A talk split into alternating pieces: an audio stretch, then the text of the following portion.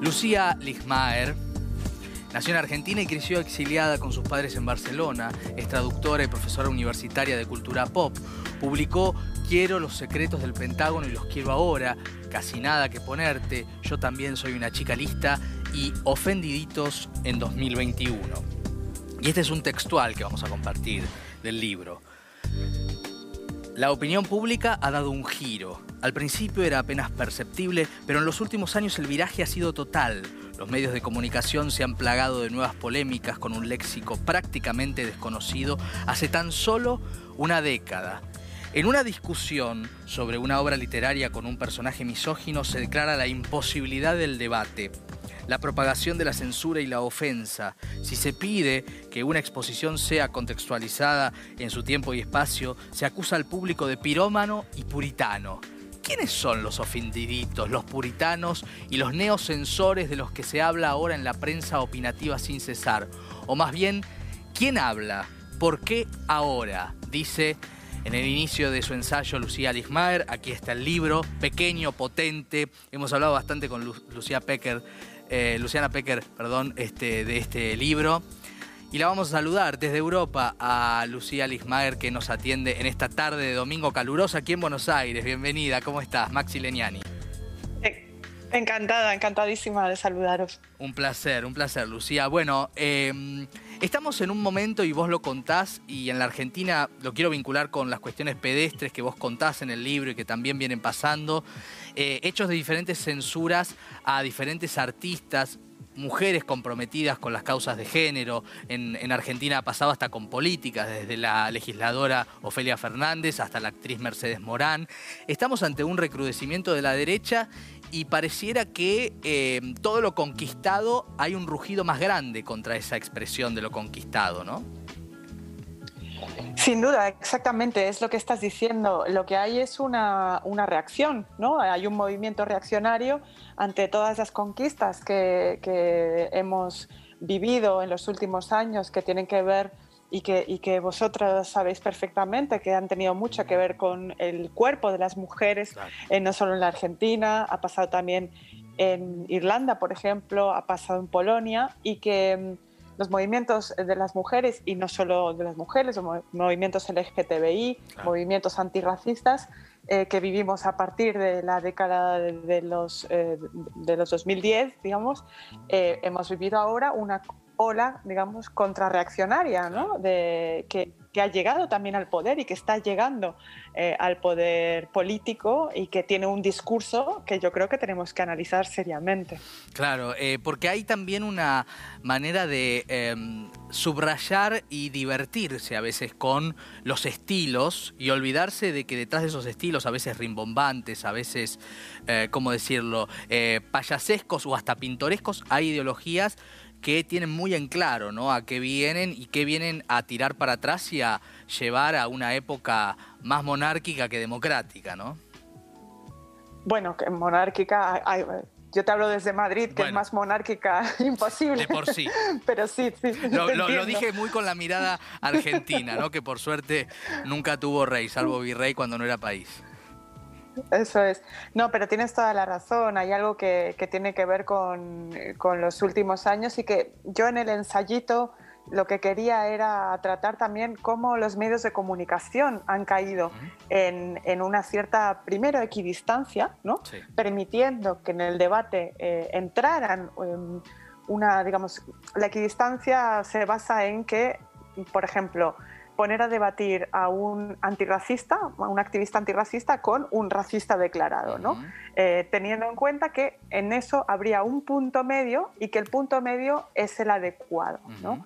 Entonces ahí introduces un tipo de discurso en el cual la ultraderecha entra em, de manera directa y, paulatina y acaba entrando directamente en el contexto político. ¿no? Em, en España, y no solo en España, se han puesto a debatir en los últimos años la existencia de denuncias eh, mm, falsas en violencia machista, por ejemplo, que es algo que no teníamos. Últimamente se está hablando en medios de comunicación de la vuelta del servicio militar eh, obligatorio, que era algo que ya habíamos desterrado. ¿no? Entonces, mm, la idea de la ofensa que, se prende a las feministas, a la militancia LGTBI, al antirracismo, es una manera de señalar eh, las conquistas obtenidas. Claro, claro. Y de querer tirar para atrás. En la Argentina hubo mucha polémica hace algunos meses cuando un grupo de colegas eh, muy valientes y muy valiosos, este, hicieron un artículo, un conjunto de artículos llamado La reacción conservadora, ¿no? Hubo una especie de, este, bueno, a nosotros no nos pueden señalar, decían esos sectores, pero nosotros lo hacemos todo el tiempo con los sectores progresistas, para ponerles algún término, ¿no? Este, y esta cosa de, eh, que vos también decís muy bien, ¿no? De los medios de comunicación que no los toman con la seriedad necesaria ni tampoco ponen un límite. Algún colega político en este caso en España decía, con la ultraderecha no se habla, no es que se negocia. Totalmente, eso es, eso es algo que deberíamos tener más en cuenta. Eh, ¿A quién sentamos a la mesa a debatir? Em, con la, a la derecha, creo yo, hay que cercarla, ¿no? hay que aislarla. Es algo que en España, por nuestra propia tradición política, ¿no? Eh, derivada del franquismo y una transición que se hizo de una manera eh, muy especial, eh, no pasa como en Francia, donde, por ejemplo, todos los partidos demócratas están de acuerdo en aislar a Le Pen, ¿no? al lepenismo. En España eso no sucede. En eh, la ciudad en la que yo vivo ahora mismo se está gobernando gracias a la ultraderecha, ¿no? al partido de Vox.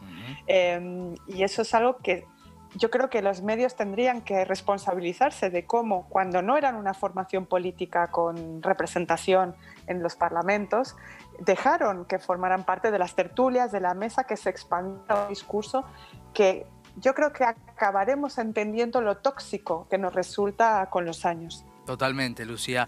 En Argentina ha pasado esto, ¿no? También, por, por un punto de rating o un par de puntos de rating, dar crecimiento a ese tipo de figuras. Eh, hoy, domingo, hay elecciones aquí en nuestro país vecino, Chile. Después de todo lo que ha pasado en Chile, escribir una nueva constitución, etcétera, etcétera.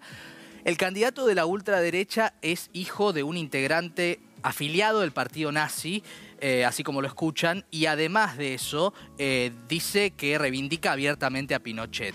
Eh, pareciera que hay límites que antes teníamos, ¿no? Incluso en la Argentina, donde de pronto se reivindican este, los golpes de Estado sueltamente por personas que de pronto han sido electas. Digo, ¿se rompieron algunos límites democráticos? ¿Qué, ves vos?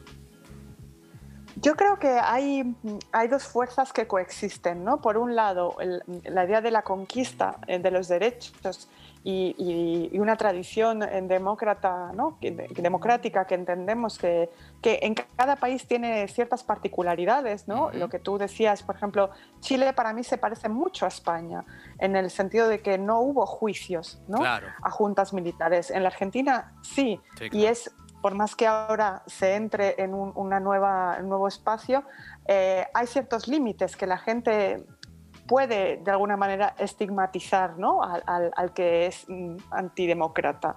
Em, yo creo que tendríamos que estar fijándonos también en los casos, también por ser positivos, en los casos donde se ha podido aislar al fascismo, como es el caso de Grecia, ¿no? donde Amanecer Dorado mm, se le pudo aislar, pero teniendo muy claro que hay una línea que separa a los que a la super, a los demócratas por la supervivencia, ¿no?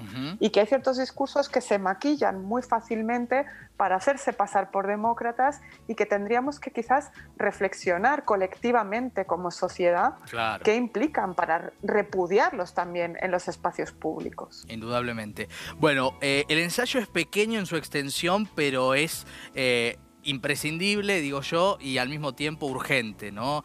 Eh, además de una lucidez y una agudeza que, que se agradece eh, y que se suma al agradecimiento de esta charla. Lucía, un placer haberte conocido y haberte leído antes.